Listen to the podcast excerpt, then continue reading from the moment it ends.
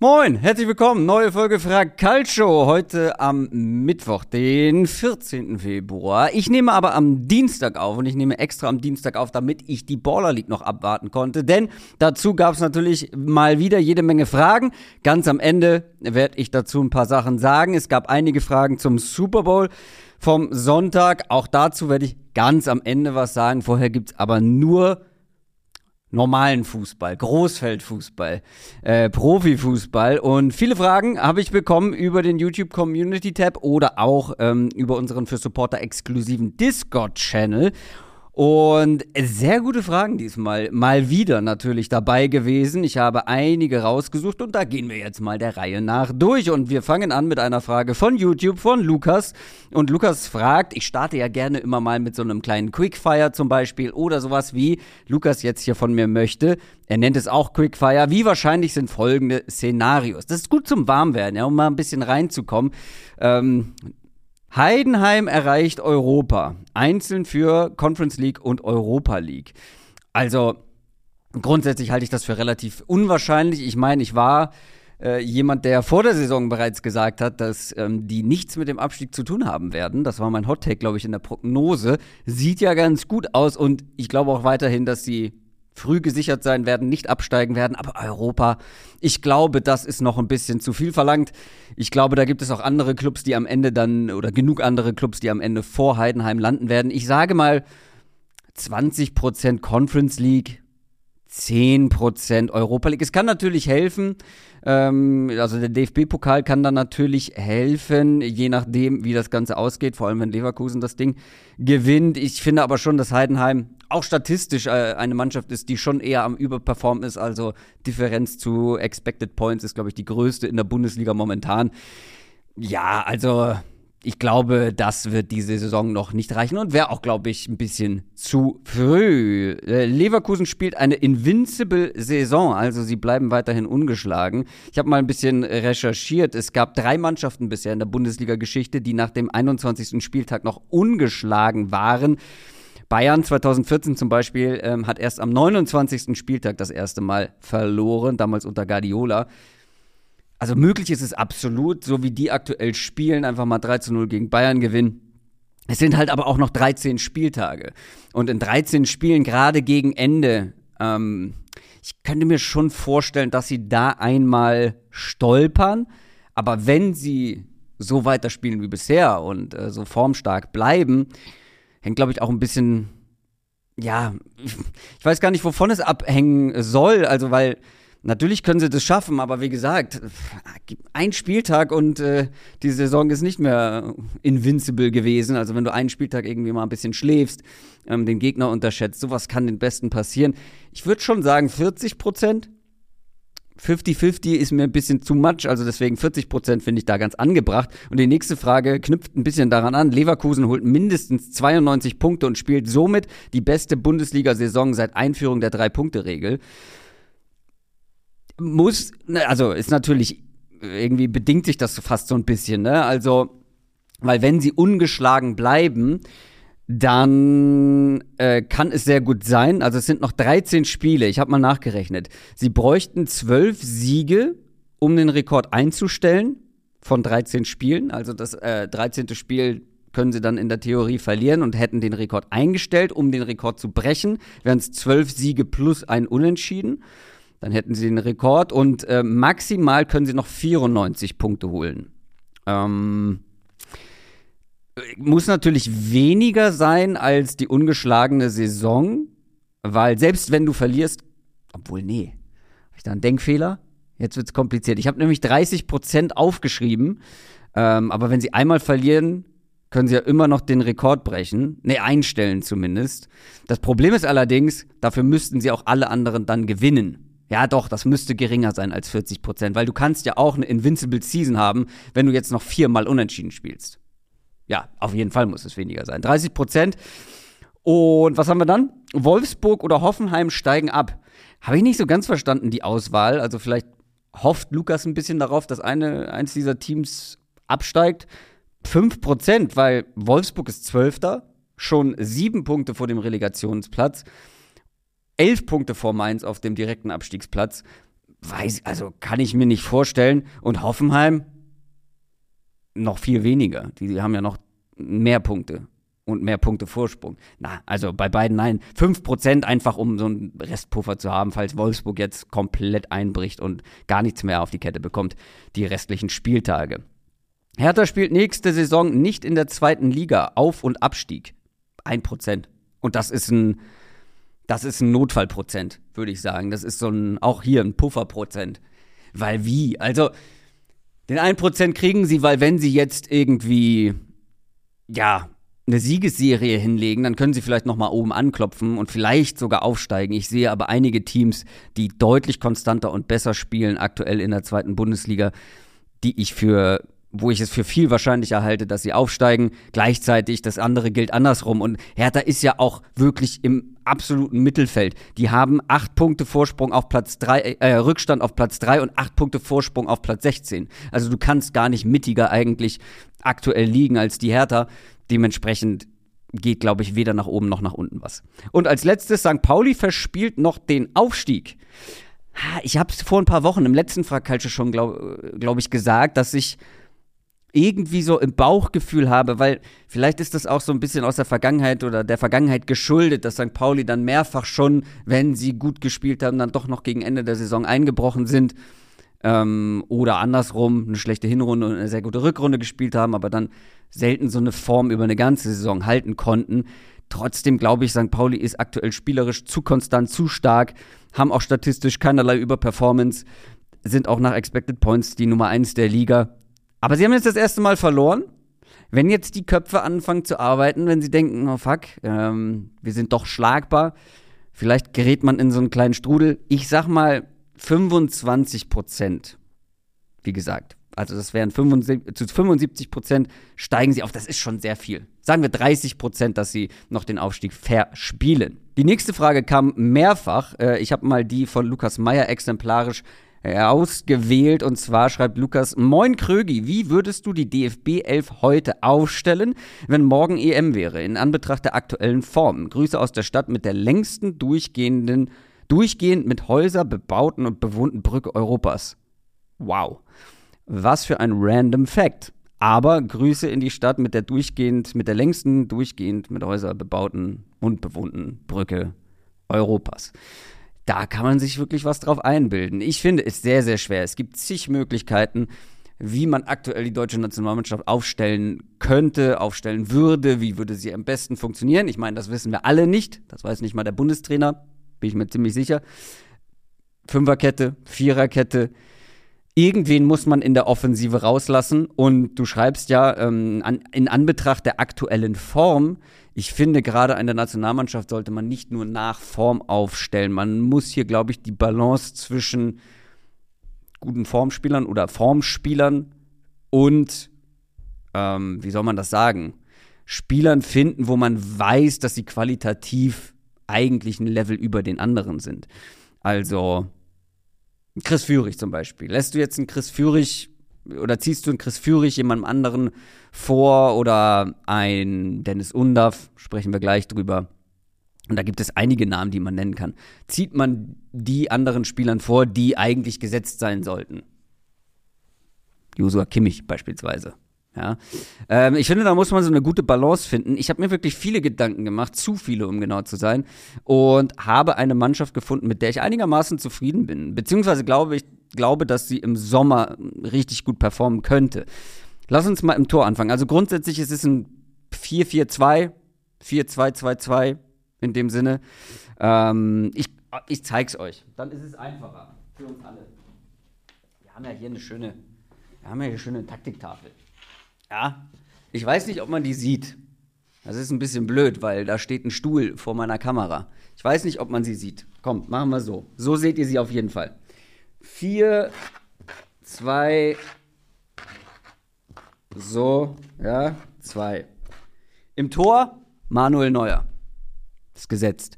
Dann haben wir eine Viererkette, ähm, bestehend aus, es ist sehr anstrengend, diese Tafel zu halten. Ich komme mir ein bisschen blöd vor. Ähm, Joscha Wagnumann, hinten rechts. Ich glaube, Joscha Wagnumann Ähm, ich zeige gleich, wie das Inballbesitz aussehen könnte. Wäre der perfekte Spieler für diese angedachte Rolle, würde ich deswegen auch einem, ihn würde ich einem Benjamin Henrich zum Beispiel vorziehen. Dann haben wir Jonathan Tah und äh, Antonio Rüdiger in der Innenverteidigung und links David Raum in meinen Augen aktuell der beste deutsche Linksverteidiger, aber die Auswahl bzw. die Konkurrenz ist natürlich auch nicht riesig. Dann haben wir eine Doppelsechs bestehend aus, ja, Kimmich auf jeden Fall. Ähm, und um ihn den Rücken ein bisschen frei zu halten. Ich bin der Meinung, dass Robert Andrich da die perfekte Ergänzung wäre. Auch hier gleich nochmal das Ganze in Ballbesitz. Ich glaube, es braucht so einen giftigen Abräumer, so einen giftigen Balleroberer, der auch eine gewisse Mentalität mitbringt und eine gewisse Aggressivität auch ausstrahlt, gegen den du einfach als Gegner nicht gerne spielst. Dann haben wir auf der rechten Bahn haben wir Leroy Sané. Hier haben wir Florian Wirz, der dann in Ballbesitz ein bisschen nach innen zieht natürlich, um da seine Stärken hinter den Spitzen auszuspielen. Und äh, dann haben wir eine Doppelspitze, wie ich finde, aus zwei Spielern bestehend, die du einfach aktuell in meinen Augen aufstellen musst und die, glaube ich, auch sehr gut zusammen harmonieren könnten mit Niklas Füllkrug und Dennis Undaff. Niklas Füllkrug hier vorne drin, Dennis Undaff, der hier wirklich wie bei Stuttgart auch, als er mit Gerassi zusammengespielt hat, wirklich ja die Räume rechts und links hinter äh, Füllkrug ähm, nutzt, so als hängende Spitze quasi, können wir hier auch ein bisschen zurückziehen. Florian Wirtz in Ballbesitz zieht natürlich hier ein bisschen nach innen, vielleicht sogar auf die Zehnerposition. Je nachdem, das könnte eine, eine sehr geile Kombination mit ähm, Dennis Undaff sein. Ähm, dann Andrich, wie gesagt, so als Abräumer vor der Abwehr. Das gibt wiederum Kimmich die Möglichkeit, ein bisschen mehr mit nach vorne zu arbeiten, äh, ein bisschen mehr ja auch da der, seiner Kreativität freien Lauf zu lassen, dass er nicht so sehr nach hinten gucken muss, weil einfach ein Robert Andrich hinter ihm aufräumen kann. Joscha Wagnumann, ne Moment, Leroy Sané hält natürlich hier die Breite, nicht zu vergessen, kann dann natürlich auch mal nach innen ziehen, aber so in Ballbesitz würde das ungefähr aussehen. Dennis Undorf weicht hier so ein bisschen nach links aus.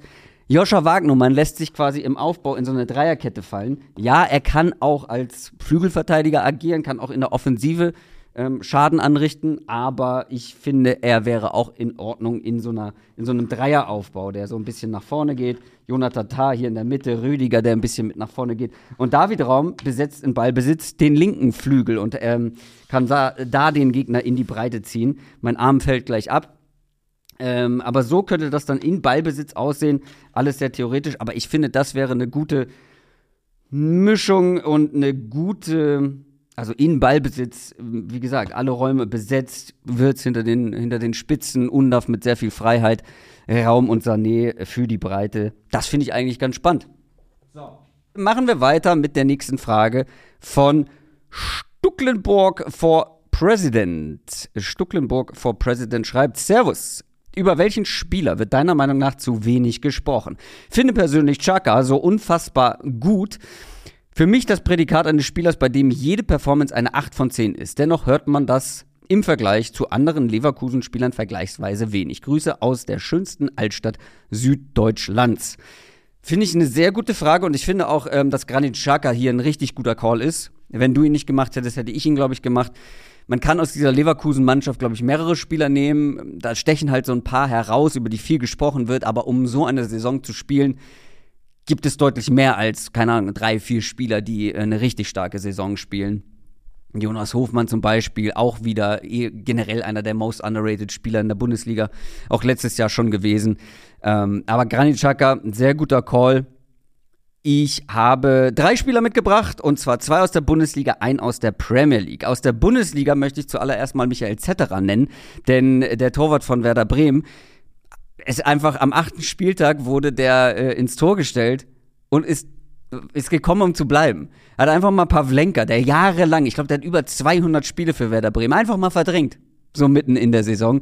Statistisch auch einer der besten Torhüter der Bundesliga aktuell in dieser Saison. 75% der Schüsse gehalten, das ist Platz 4. Post-Shot Expected Goals minus Gegentore. Ja, die beste Torwartstatistik von den wenigen, die wir so zur Verfügung haben. Pro 90 Minuten das Ganze. Da sind nur Radetzky und Schwäbe besser als er. Also, der spielt eine sehr starke Saison. Ich glaube, die Bremen-Fans sind sehr zufrieden mit Michael etc. Und das kommt halt, finde ich, sehr überraschend und ähm, ja, ist, glaube ich, einer der Mitgründe auch, warum das jetzt für Werder Bremen dann doch etwas besser läuft als zum Saisonstart. Als zweiten Kevin Stöger.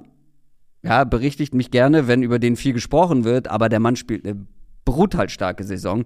19 Spiele bestritten, vier Tore, fünf Vorlagen. Damit ist er an 40 Prozent der Bochumer Tore beteiligt. Ähm, Platz drei in Pässe in den Strafraum. Nur Grimaldo und Wirz sind da besser. Platz zwei in Schlüsselpässe und Platz eins in schusserzeugende Aktionen in der ganzen Bundesliga. Platz eins in schusserzeugende äh, Aktionen. Kein Bayern-Spieler, kein Leverkusen-Spieler, kein Stuttgart-Spieler, kein Dortmund-Spieler. Kevin Stöger auf Platz eins. Und der dritte Spieler, den ich nennen möchte, ist in der Premier League und das ist so ein bisschen, ähm, das, das ist mir selber passiert, dass ich über den quasi aktuell nicht Bescheid wusste.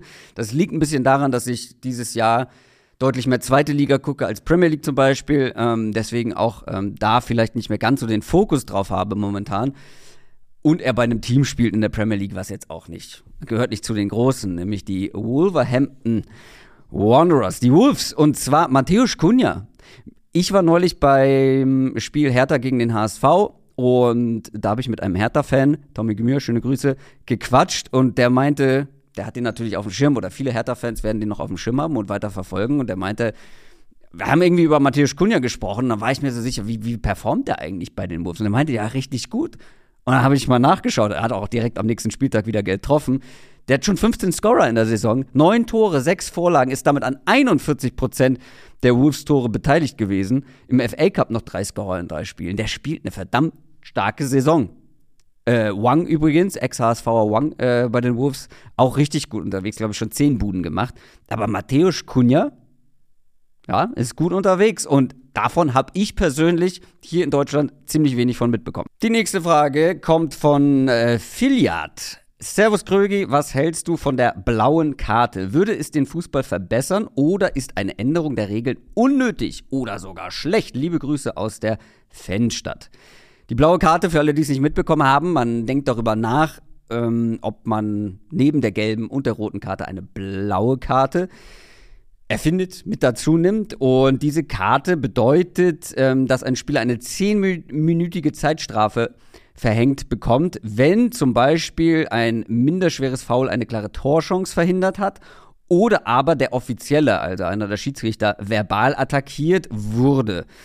Und es ist wohl nicht so sicher, wie zuerst berichtet wurde, dass das äh, kommt, dass diese blaue Karte kommt. Es wird wohl Tests geben, ja, aber nicht auf dem allerhöchsten Niveau. Das wird man dann erstmal in den etwas unwichtigeren Wettbewerben testen jeder, der da jetzt irgendwie eine ganz eindeutige Meinung zu hat, also woher? Wir wissen nicht, wie es dann in der Praxis aussieht. Ähm, ich möchte hier mal den äh, Spiegel kurz zitieren. Der Fußballweltverband FIFA hat einen, hat einen Medienbericht über die beschlossene Einführung einer blauen Karte als falsch und verfrüht bezeichnet. Sollten derartige Versuche durchgeführt werden, sollten sie sich auf verantwortungsvolle Tests auf niedrigeren Ebenen beschränken. Also das nochmal so als ähm, ja, als Zitat dazu. Ich fand es ganz überraschend, als ich mich dann damit noch mal ein bisschen beschäftigt habe, dass äh, die gelbe und rote Karte, wir haben das natürlich so abgespeichert wie, ja, gehört zum Fußball dazu, gibt es schon immer und die gelbe und rote Karte gibt es auch schon sehr, sehr lange, aber offiziell äh, mit ins Regelwerk aufgenommen, so ins Allgemeingültige, erst 1970 und dass es eine gelb-rote Karte gibt, also dass die zweite gelbe dann die rote Karte ist, ähm, erst seit 1991. Dementsprechend nicht alles ist schon immer so, wie es ist und deshalb muss es auch so bleiben. Manche Dinge sind gar nicht so alt, wie man vielleicht denkt. Und deswegen finde ich auch es okay, dem Ganzen offen gegenüberzustehen, da jetzt eine neue Karte irgendwie ähm, zu erfinden. Ich habe zwei Gedanken sozusagen dazu. Also ich finde schon, gerade was das ähm, verbale Attackieren von Offiziellen oder Schiedsrichtern angeht, hat der Fußball ein extrem großes Problem. Ich finde, in kaum einer Sportart werden Schiedsrichter so sehr angegangen und so respektlos auch teilweise dann auf dem Platz und neben dem Platz auch behandelt wie im Fußball. Neben dem Platz auch in anderen Sportarten, aber vor allem auf dem Platz. Also ich weiß von vielen die mir schon erzählt haben, dass es im Handball ganz anders ist, dass es im Basketball ganz anders ist. Ich weiß natürlich aus erster Hand vom Football und zwar nicht nur, wir sprechen hier nicht nur über NFL, sondern generell über American Football, sogar bei mir im Flag Football werden Schiedsrichter viel respektvoller behandelt. Da ist es eigentlich, da wird dir von Anfang an beigebracht, keiner der Spieler redet mit dem Schiri. Wenn du ein Problem hast, gehst du zu deinem Headcoach und der Headcoach achtet drauf, oder sagt dem Schiedsrichter Bescheid, hier, Spieler XY hält meinen Spieler jede Zeit. Ähm, so ist es gang und gäbe, zum Beispiel im Football. Und ja, also im Fußball ist es, ist es echt schlimm, schlimm geworden. Ähm, es gibt immer wieder Vorfälle, dann immer auch im Amateurbereich, wo Schiedsrichter sogar körperlich angegangen werden, verletzt werden, bedroht werden, whatever alles scheiße und deswegen, glaube ich, haben auch viele junge Leute gar keinen Bock, Schiedsrichter zu werden. Und ich kann es zu 100% nachvollziehen. Gar keinen Bock drauf. Und deswegen gibt es auch diesen Schiedsrichter-Nachwuchsmangel und das kann ich zu, total verstehen. Und ich glaube schon, dass man da etwas ändern muss. Deshalb alle Änderungen, die irgendwie darauf abzielen, das Ganze zu verbessern, finde ich grundsätzlich gut. Gleichzeitig denke ich aber auch, braucht es dafür eine neue Karte unbedingt? Kann man das nicht mit den bestehenden Karten und Bestrafungen lösen? Wie sehr beeinflusst eine Zeitstrafe das Spiel? Ist eine Zeitstrafe wirklich so eine gute Erfindung? In der Baller League zum Beispiel ist es super, aber ist nochmal was ganz anderes dann auf Großfeld mit elf Leuten. Und vor allem müssen es dann zehn Minuten sein. Zehn Minuten, das ist ein Sechstel des Spiels. Das ist sehr, sehr lang. Wir wären nicht vielleicht fünf Minuten besser. Wie sieht das in der Praxis aus? Also wie ist dann der Effekt dieser blauen Karte? Hat es wirklich einen nachhaltigen Effekt? Weil ich glaube, gerade dieser respektvolle Umgang mit Schiedsrichtern, das ist schon etwas, was halt schon im Jugendbereich angegangen werden muss. Grundsätzlich sollte man sowas nicht kategorisch ablehnen, obwohl man nicht weiß, wie es letztendlich aussieht. Nächste Frage kommt von Elden King. Elden King, hi, wie erklärst du dir, dass Real Madrid ohne einen einzigen gelernten Innenverteidiger im Spitzenkampf gegen die beste Offensive der spanischen Liga keinen einzigen Torschuss zugelassen hat und Girona 4 zu 0 nach Hause geschickt hat? Die Mentalität bei Real Madrid ist ja absolut next level und mit keinem anderen Club zu vergleichen. Aber das alleine kann es doch nicht sein. Oder schöne Grüße aus dem Geburtsort von Wilhelm Tell. Die gleiche Frage habe ich mir auch gestellt. Also ich habe die Aufstellung vor dem Spiel gegen Girona, wir sprechen hier vom Topspiel der spanischen Liga, habe ich auch gesehen, sogar live hier im Stream, wenn, mich, wenn ich mich richtig erinnere. Und ich war so, what? Was, wie wollen sie das denn machen? Natürlich mit, du hast es gesagt, die beste Offensive, zumindest statistisch ähm, der Liga, die da auf sie zukommt. Also die meisten äh, Tore, gerade vor dem Spiel alleine die meisten Tore geschossen. Jetzt hat Real Madrid aufgeholt. Ähm, und die drittmeisten Expected Goals, die Girona bislang produziert hat oder kreiert hat. Und dann läufst du mit einer Viererkette bestehend aus Ferland Mendy, Dani äh, Cavachal, äh, Chouameni und Lucas Vazquez auf. Also, wie du sagst, kein gelernter Innenverteidiger, vor allem Außenverteidiger und ein Sechser in der Innenverteidigung. Und es ist ja nicht nur so, dass das Ergebnis dann relativ deutlich ist. 4 zu 0. Girona hat keinen einzigen Schuss aufs Tor bekommen. Die haben nur fünf Schüsse insgesamt abgegeben. Die hatten 0,28 Expected Goals. Die waren chancenlos. Das ist absolut beeindruckend. Deswegen habe ich mir auch komplett die gleiche Frage gestellt. Ähm, bin dann ein bisschen in die Analyse gegangen. Habe so eine kleine, wirklich relativ schnelle Analyse gemacht, habe mir vor allem die erste Halbzeit nochmal in Ruhe angeguckt. Ähm, man muss halt wirklich bilanzieren. Der Spielstil von Real Madrid ist der Worst Case für Gironas Spielstil. Ich habe ein Video mal über Girona gemacht, Verlinke ich euch nochmal hier oben. Äh, wie spielt eigentlich Girona? Äh, und das ist halt einfach eine sehr Ballbesitz, Kurzpass-orientierte Mannschaft, die versucht gerne durchs Zentrum zu spielen, sich durchs Zentrum zu kombinieren oder durch die Halbräume. Und Real Madrid steht gerne sehr, sehr tief. Das ist das machen sie nicht dann nur gegen Girona. Sie stehen sehr gerne sehr tief und vor allem sehr kompakt. Und es ist kein Zufall in meinen Augen, dass Girona zwei Ligaspiele jetzt verloren hat. Beide gegen Real Madrid beide ohne ein Tor geschossen zu haben und ansonsten halt so eine starke Offensive hat. Die, ähm, die Madrilen haben ja eh schon vier zentrale Mittelfeldspieler auf dem Feld. Damit machst du ja schon, was die Grundstruktur angeht, das Zentrum relativ zu. Ähm, Girona wurde in diesem Spiel immer wieder auf die Außen gelenkt. Also durchs Zentrum war es enorm schwierig, da durchzukommen. Immer wieder haben sie gesagt, okay, Ihr könnt nach vorne kommen, aber schön über die Außen. Da könnt ihr keine Tore schießen. Grundsätzlich ein, ein ziemlich cleverer Gedanke, wenn man so will. Ähm, und ich habe euch mal zwei, zwei Bilder mitgebracht, die das ähm, ja unterstreichen, was ich gerade gesagt habe. Also hier in der achten Minute. Guckt euch mal an, wie eng, wie kompakt Real Madrid steht und wie eng das Feld im Zentrum wird. Enorm viel Platz auf Außen. Ja, ich glaube, die haben sich dann auch Bälle ins letzte Drittel oder ja, waren dann Spielsituationen im Verlauf, die dann im letzten Drittel geendet sind für Girona aus diesen Szenen heraus, aber halt auf Außen. Dann kam eine ungenaue Flanke oder ein ungenauer Pass Und dann war die Sache erledigt. Guckt euch das an, wie unglaublich eng gestaffelt. Da stehen sie in einem 4-3-3, aber also mit äh, Bellingham als Mittelstürmer und dann Rodrigo und Vinicius Junior als Flügelspieler quasi, aber halt super kompakt, das Mittelfeld, super kompakt, die Viererkette, unglaublich eng. Äh, ja, eine ganze Weile später, 23. Spielminute, etwas breiter, aber dafür noch tiefer und ähm, was, also in der, in der Vertikalen noch enger zusammen unglaublich schwierig, da durchzukommen. Und Giron hat ständig über Außen gespielt und nichts kreiert. Am Ende hat Real Madrid mehr Ballbesitz in diesem Spiel gehabt. Aber das Spiel, ähm, äh, also als das Spiel offen war, hatte Real Madrid nicht mehr Ballbesitz. Die haben sich schön hinten reingestellt, haben abgewartet und haben gesagt, Girona, na, ihr seid ja so gut in der Offensive, ihr passt ja so gerne durchs Zentrum, dann zeigt mal. Und sie haben es nicht hinbekommen. Also nach 20 Minuten gab es eine Einblendung, da hatte Girona 60% Ballbesitz. Was Madrid extrem geholfen hat, ist natürlich der frühe Treffer. Ja, die frühe Führung. Gerade wenn du überhaupt oder wenn du grundsätzlich so spielen willst, dann in Führung gehst, kannst du halt noch mehr darauf bedacht sein, erstmal kompakt zu stehen. Real Madrid ist aber eh eine unglaublich defensiv starke Mannschaft dieses Jahr, haben mit Abstand die wenigsten Schüsse aufs Tor zugelassen, 18 weniger als Platz 2. Aber das ist nicht alles, also das ist der taktische Aspekt und einen hast du schon angesprochen, gesprochen, mental. Und ich würde alles darauf herunterbrechen, um deine Frage jetzt noch abschließend zu beantworten. Carlo Ancelotti ist der Hauptgrund dafür.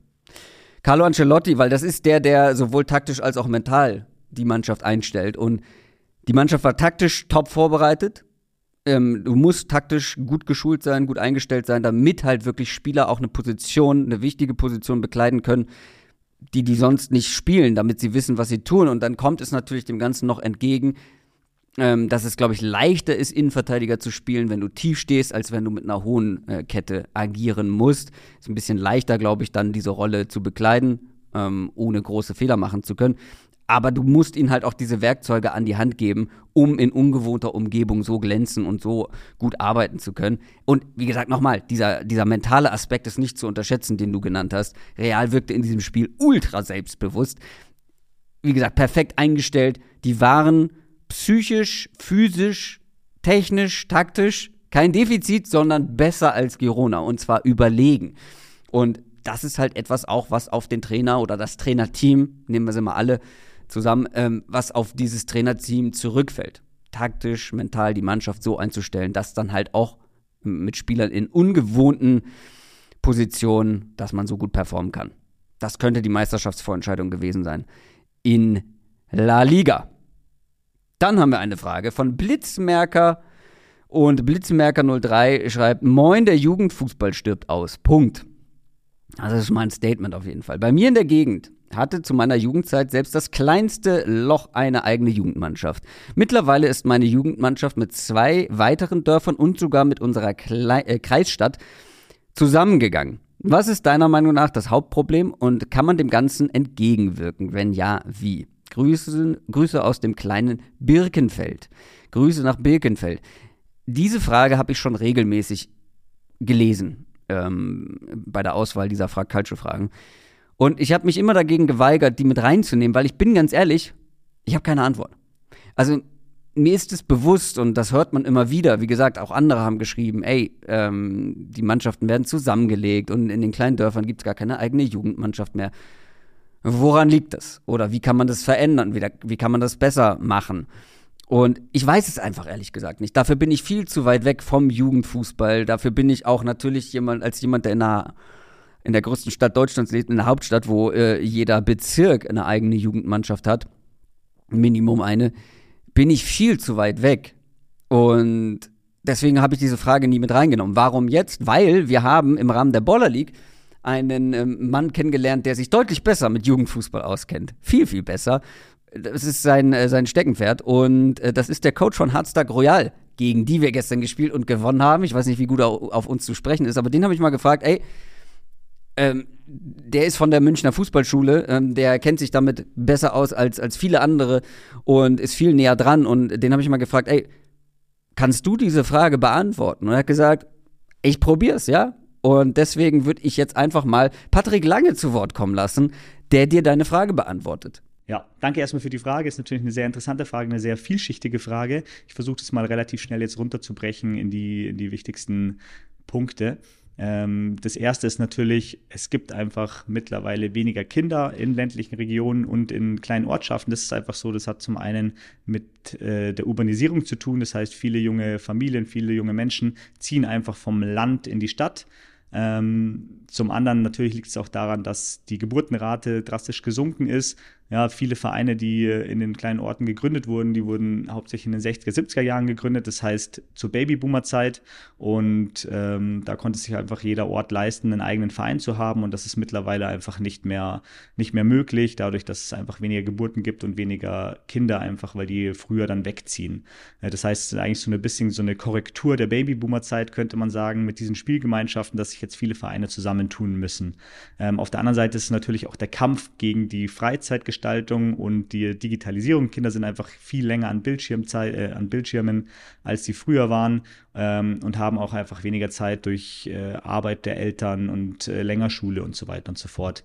Ähm, dem kann man ja äh, in folgenden Punkten eigentlich entgegenwirken. Da muss man jetzt natürlich auch sagen, die, die Vereine und die Ehrenamtlichen, die dort aktuell noch sind, die machen einen super Job ähm, und tun wirklich alles Mögliche. Dennoch bin ich überzeugt, dass wenn man die Ausbildungsphilosophie anpasst und man sagt, man geht weg von diesem Gewinndruck und von dem Training, wie es Erwachsene machen, hin zu einem kindgerechten Training in einer Lernatmosphäre und in, natürlich der Spaß im Vordergrund steht, kriegt man da auch wieder mehr Kinder ähm, in der breiten Masse rein. Das heißt, ähm, wir müssen einfach eine maximale Lernatmosphäre und eine Spaßatmosphäre für Kinder schaffen im Training. Ähm, auf der anderen Seite gibt es natürlich die Möglichkeit, eventuell das Ganze zu zentralisieren und ähm, im amerikanischen Modell Fußballklassen, Sportklassen anzubieten in Schulen außerhalb ähm, der Städte, um einfach da wieder einen Anreiz zu schaffen, dass die Kinder wieder aufs Land kommen, beziehungsweise Familien aufs Land kommen und Kinder dann dort wieder Fußball spielen. Wir nähern uns dem Ende und kommen jetzt zu den letzten drei Fragen. Andreas schreibt, Tag Christoph, was denkst du passiert am ehesten?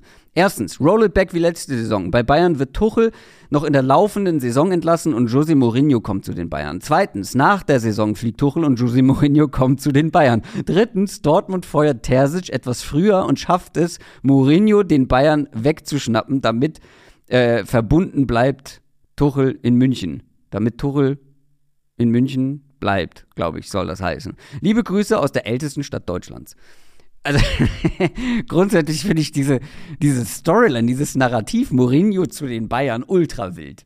Also, ich, äh, ich glaube nicht, dass das passiert. Das kann ich jetzt schon mal als Spoiler direkt vorwegnehmen. Äh, bei dir klingt es so, als wäre es so, das Goal der Bayern jetzt Mourinho zu bekommen. Wann auch immer. Fabrizio Romano hat geschrieben, also ähm, ja, über Tuchel wird wohl intern gesprochen, aber wenn, dann setzt man sich im Sommer zusammen und bewertet die Situation neu. Die Bild hat dann, also ich glaube, es war die Bild als erstes, hat José Mourinho in Stellung gebracht, hat gesagt, ey, José Mourinho lernt Deutsch. Vielleicht will er nach Deutschland kommen. Und dann liegt natürlich Bayern auf der Hand, gerade wenn die die Meisterschaft nicht nochmal gewinnen.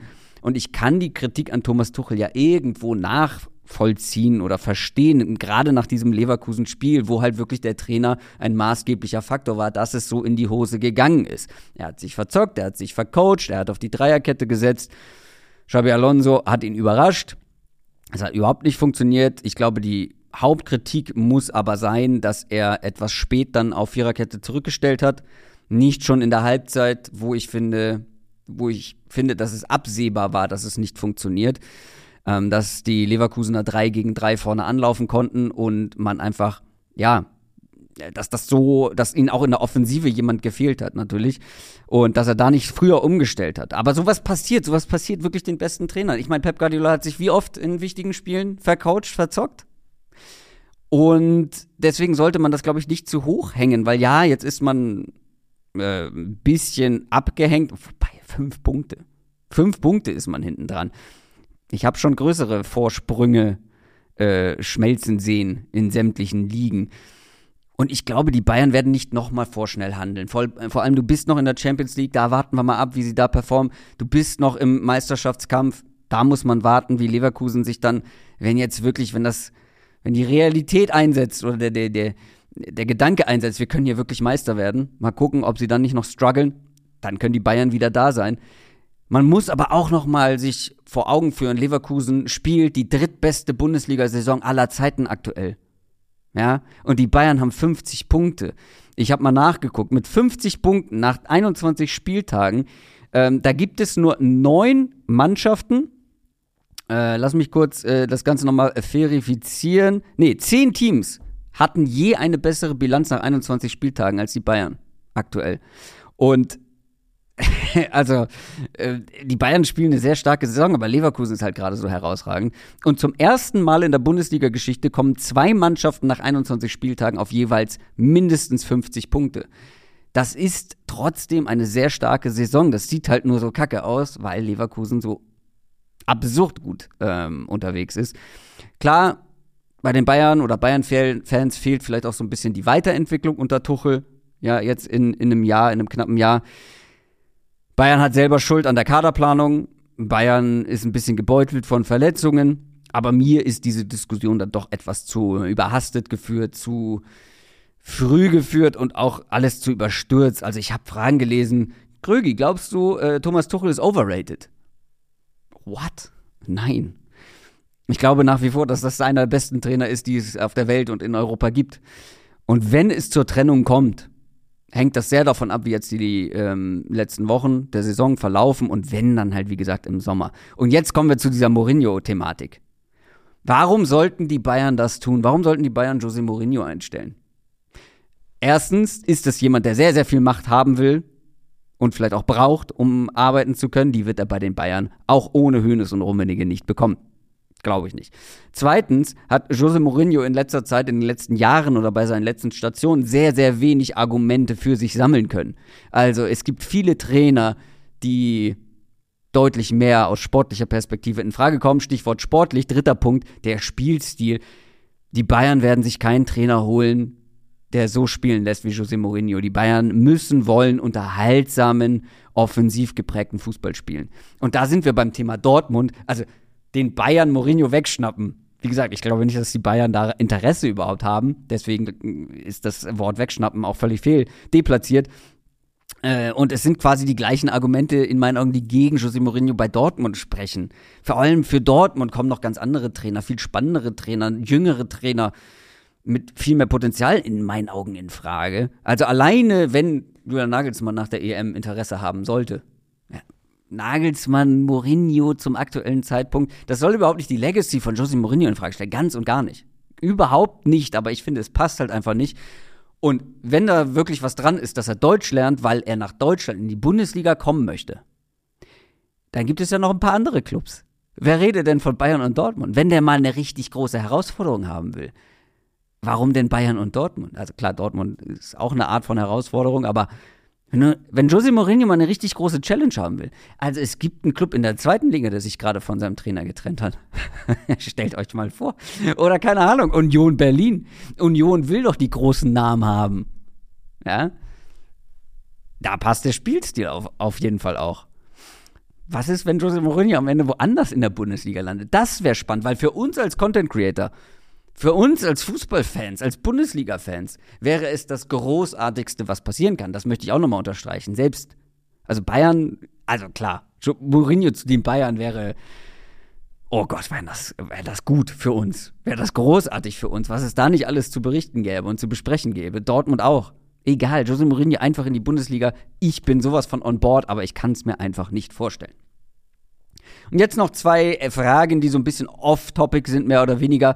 MBG4M3S hat bei Discord gefragt: Hello Christoph, wie sieht dein bisheriges Resümee der Baller League aus? Bist du zufrieden mit den Leistungen eures Teams? Wie gefällt dir bisher der Spielmodus und wie findest du die Organisation? Wieso habt ihr euch eigentlich dazu entschieden, an der Baller League teilzunehmen? Für mich wirkt es so, als würdet ihr eher wenig Content für eure Channels ähm, einen riesenzeitlichen machen, fehlt da, glaube ich, einen riesenzeitlichen und finanziellen Hotel, Anreise, Miete für die Trainingseinheiten, bla bla bla, Aufwand betreiben. Äh, was ist euer Gedankengang hinter der Teilnahme und plant ihr noch mehr Content aus der Bollerliga rauszuholen? Viele Grüße aus NRW. Lange Frage. Wahrscheinlich auch eine lange Antwort. Ähm, fangen wir erstmal ganz aktuell an. Wir haben gestern in der Baller League 3 zu 2 gegen Hardstack Royal gewonnen, gegen das Team von Trimax. Und ganz ehrlich, das waren Big Points. Hardstack war vorher ungeschlagen. Ich hatte wirklich Schiss, bin ich ehrlich Haben wir natürlich vor der Mannschaft nicht so kommuniziert, aber es war allen klar, dass Harztag eine der besseren Mannschaften an den ersten drei Spieltagen war. Eine der spielerisch vor allem auch besten Mannschaften. Dass das schwierig wird, war uns allen bewusst und umso wichtiger ist dieser Sieg. Das war wirklich, das war wirklich wichtig und vor allem, wie wir aufgetreten sind. Weil, ich meine, wir haben auch an den ersten drei Spieltagen haben wir vier Punkte geholt. Das ist jetzt nicht schlecht. Ja, aber die Art und Weise, wie wir gespielt haben, das haben wir auch dem Team klar kommuniziert. Taktisch lief vielleicht einiges ein bisschen falsch, vielleicht haben wir da auch ein bisschen zu viel gewollt. Ja, eigentlich auch nicht. Wir haben, wir haben vielleicht die falschen Dinge ähm, gewollt oder verlangt, was nicht unbedingt zur Mannschaft gepasst hat. Wir haben vielleicht auch von dem einen oder anderen Spieler äh, an, an eine andere Spielweise erwartet. Ähm, also, dass er sich in einer Rolle wohlfühlt, in der er sich gar nicht wohlgefühlt hat, was wir vorher nicht wissen konnten. Der Spieler vielleicht auch nicht, hat er sich selber zugetraut. Da mussten wir noch ein paar Dinge verändern aber vor allem, wie wir aufgetreten sind. Also teilweise hat uns da wirklich die Leidenschaft, das Feuer, die Intensität in den Zweikämpfen gefühlt an den ersten drei Spieltagen und das sah so viel besser aus. Das war so ein gutes Spiel. Es war das erste Spiel, an dem ich nicht vor Ort war.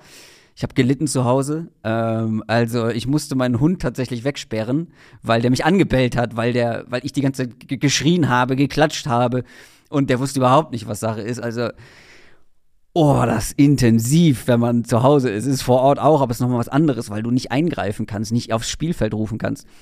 Ähm, und das dazu, aber wie gesagt, mit einer, wir sind, wir haben viele dieser 50-50 Zweikämpfe haben wir einfach gewonnen. Wir waren eklig. Wir standen den Jungs von Hardstack auf den Füßen. Die spielen wirklich, oder das Spiel davor, was ich mir intensiv angeguckt habe, da haben die wirklich Kurzpassspiel, Doppelpässe, ja fast Tiki-Taka-artig, äh, wenn man so will, auf diesem kleinen Feld ähm, agiert und es war unglaublich schwierig, die zu verteidigen. Aber wenn du den halt auf den Füßen stehst und immer dran bist und in die Zweikämpfe gehst, auch die Zweikämpfe dann so richtig annimmst, dann siehst du, wie du denen den Spielspaß nehmen kannst. Und das war das Wichtigste. Das war uns im Vornherein das Wichtigste, dass unsere Mannschaft das zeigt. Und das haben sie zu 100 Prozent gezeigt.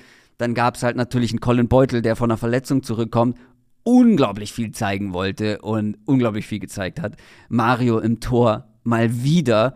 Also er hatte am ersten Spieltag so seine Probleme, war natürlich aber auch in einer undankbaren Situation. Seit Spieltag 2 fischt er uns einiges raus. Diese Parade gegen Tim Buchheister, wo er den Arm so hoch reißt, hatte für mich krasse Manuel Neuer gegen Benzema-Vibes. Also, wir sind sehr, sehr zufrieden mit dem Auftritt ähm, der Mannschaft äh, jetzt bei diesem Spieltag. Und deswegen sind wir auch in Summe sehr zufrieden mit unserer Mannschaft allgemein, weil du halt eine Entwicklung siehst. Wir haben uns äh, was anzukreiden, der Coach hat sich selber was angekreidet, was auch so die direkte Spielvorbereitung angeht. Das haben wir alles besser gemacht. Und jetzt hoffen wir, dass wir auch zum nächsten Spieltag nochmal an ein paar Sachen schrauben können äh, und dann auch im nächsten Spiel dann wieder gut aussehen. Aber das war ganz, ganz wichtig, ähm, auch für den Kopf. Ähm, deswegen sehr zufrieden wir sind Platz 5 und es ist super eng alles beieinander. Das ist generell etwas, was die Baller League auszeichnet. Also selbst Eintracht Spandau, die noch nicht gewonnen haben, ich glaube, wir sind ein Punkt hinter denen. Einen einzigen Punkt. Und ähm, auch man muss auch nach, also wenn man nach hinten gucken möchte, äh, ich glaube, selbst, selbst Beton Berlin, die auf dem letzten Platz sind, sind nur vier Punkte hinter uns. also da kann so viel passieren an einem Spieltag. Deswegen, von diesen elf Spieltagen ist jeder enorm wichtig. Ähm, du fragst zu den Spielmodi. Ähm, da habe ich in einem Interview, ich habe ähm, der Seite Watson ein Interview gegeben, kann ich euch mal unten in die Videobeschreibung packen. Da habe ich ein bisschen auch ausführlicher darüber gesprochen, was ich so zu den Spielmodi sage. Ich finde halt zum Beispiel die Volley-Regel. Also generell diese letzten drei Minuten sollten in meinen Augen dazu führen, dass mehr Action reinkommt. Auf welche Art und Weise auch immer. Mehr Tore, mehr Action, äh, mehr Entertainment. Und ich finde, es gibt so ein, zwei Regeln, die Action rausnehmen. Die Volley-Regel, da fallen halt einfach keine Tore, selbst wenn sie doppelt oder dreifach zählen. Es ist halt unglaublich schwer auf diesem engen Raum, ja, den Ball irgendwie in Situation zu bekommen, wo ein Volleytor geschossen wird. Wir haben übrigens am ersten Spieltag ein Volleytor geschossen, nach einer Ecke, die es nicht mehr gibt. Ähm, aber das war leider nicht im Rahmen der Volley-Regel. Aber es gibt viele Regeln, die ich super finde. Als Teammanager furchtbar, als es gestern beim Stand, ich glaube, von 2 zu 1 in der zweiten Halbzeit hieß, okay, 1 gegen 1 und 1 gegen 1 ist so random. Es ist so zufällig, ja, also was heißt zufällig, ist natürlich auch eine Qualitätsfrage der Spieler dann, aber es ist so unvorhersehbar und so wenig natürlich taktisch auch. Es ist furchtbar als Teammanager. Ich habe gelitten, ja, aber ich glaube aus Unterhaltungsperspektive, viele kritisieren das 1 gegen 1, ich finde es eigentlich ganz cool, ähm, aber das 3 gegen 3 zum Beispiel, ähm, ist, da kann man dran arbeiten, das kann man trainieren. Da sieht man auch die Mannschaften, die es trainiert haben und äh, bei denen, die es nicht getan haben. Ähm, das ist aus Unterhaltungsperspektive super, für Teammanager furchtbar, aber zum Beispiel die Volley-Regel, ähm, ja, für mich muss es da mehr Action geben. Wieso wir uns entschieden haben, bei der Bolle teilzunehmen? Weil es halt, also, wir sind sogar noch positiv überwältigt davon, wie geil wir es finden, dass wir ein Baller League Team haben. Es ist irgendwo auch eine, eine, Ehre, da in dem Rahmen dabei zu sein, vor allem wenn man sich die anderen Teammanager anguckt, die teilweise ein Vielfaches der Reichweite haben. Ähm, deswegen sind wir sehr stolz, dass wir dabei sind. Und wir sind auch sehr froh, dass wir dabei sind. Du sprichst es an, es gibt relativ wenig Content. Ja, das liegt daran, dass wir es halt ja so ein bisschen in den normalen Contentplan reinpressen müssen mit Fracalcio, den Streams ähm, und allem drum und dran. Ähm, und wir deshalb noch nicht viel mehr machen. Es ist nämlich auch, ich glaube, da gibt es ein Missverständnis, beziehungsweise es gibt keinen finanziellen Aufwand für uns, also sowas wie Anreise, Hotel, was die Spieler und uns betrifft, das macht alles die Baller League, ja. Also die bezahlen ja für alles. Wir sind dafür da, dass wir eine Mannschaft haben, dass wir vor Ort sind, dass wir Werbung sozusagen für die Baller League auch machen. Ähm, und da wird es dann vielleicht in Zukunft noch mehr Content geben. Also ich kann mir sehr viele gute Sachen dazu vorstellen. Das muss dann alles aber in Absprache mit der Baller League geschehen. Also ich glaube, da wurden die Dinge halt im Vornherein geklärt.